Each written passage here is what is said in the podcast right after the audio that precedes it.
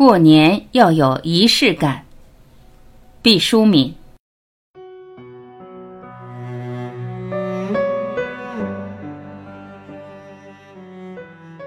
过年时，人的表情和心情各有不同。怀旧是一种怅然凝视的，收到礼物是一种欣喜而感动的，总结经验教训是一种庄严且若有所思，也许夹杂着愤愤不平。洗心革面，下决心从头再来，又是一种。捶胸顿足、咬牙切齿，都是年的附加值，和年无关。年最朴素的意义只有一种，对于每个人来说，又长大了。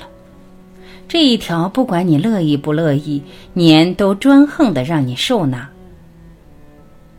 长大这个词似乎专属少儿，你对一个小孩子说长大，那是夸奖；你对一个老太婆说长大，那是揶揄。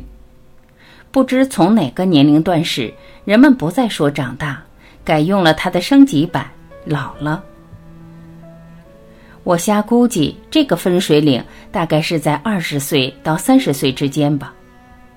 你对一个四十岁的人说：“哈，你又长大了。”除非你是他爷爷，不然他跟你急。无论你怎么看，年总准时的、顽强的站在一旁，等着物见你。他像高速公路上的里程表，不动声色地提醒着我们：你离出发地愈来愈远，离目的地越来越近了。中国古代说到人的发展，很有些为年龄是举的专横，比如说四十不惑，不能提前到三十八吗？或更超前些，干脆二十九。从前的人人到七十古来稀，现在平均寿命提高了。不惑的年龄也该提前了吧？不惑来自什么？经验吗？苦难吗？见多识广吗？照此推断，眼观六路，耳听八方，多走多思，多想多吃糠咽菜，倒海翻江，把一年当作两年，甚至几年来过，跑步进入不惑，似乎也不是没有可能。然而不成。人的祸随着社会的发展和进步不见减少，反而是越来越多了。到了过年，就像从本子的最后一页往前翻，会看到很多错漏和疏忽的地方打着红叉。有人说，对时间的感觉同你已经享用过的年龄成反比。比如说，幼儿从两岁到三岁，他觉得漫长。若对于一个八十一岁的老人来说，也就是百分之一点二五，岂不如一个哈欠？所以年就像失手滚下坡的铁环，越旋越快，挡不住的。年要有仪式感，这种仪式感过去多集中在扫房祭祖，现在屋子虽然还要扫，因为双层玻璃密闭性好。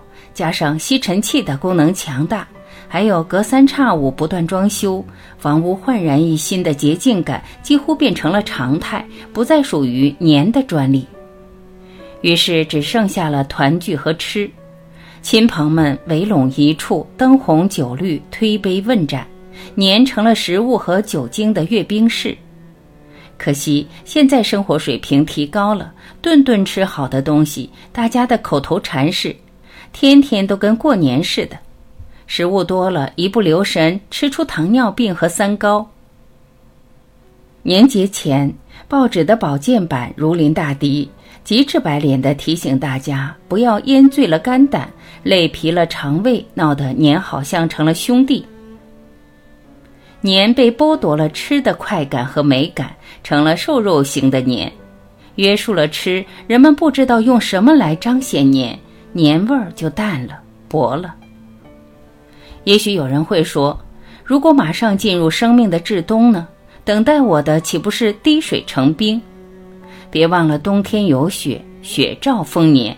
你可以在白色的原野下安睡，期待生命的又一个轮回。不管位于生命的哪一个季节，年都是值得善待的。成长会一直持续，直到苍茫一刻。无论对三岁还是八十一岁，年都是平等而吉祥的，不同的只是我们的心情。感谢聆听，我是晚琪，再会。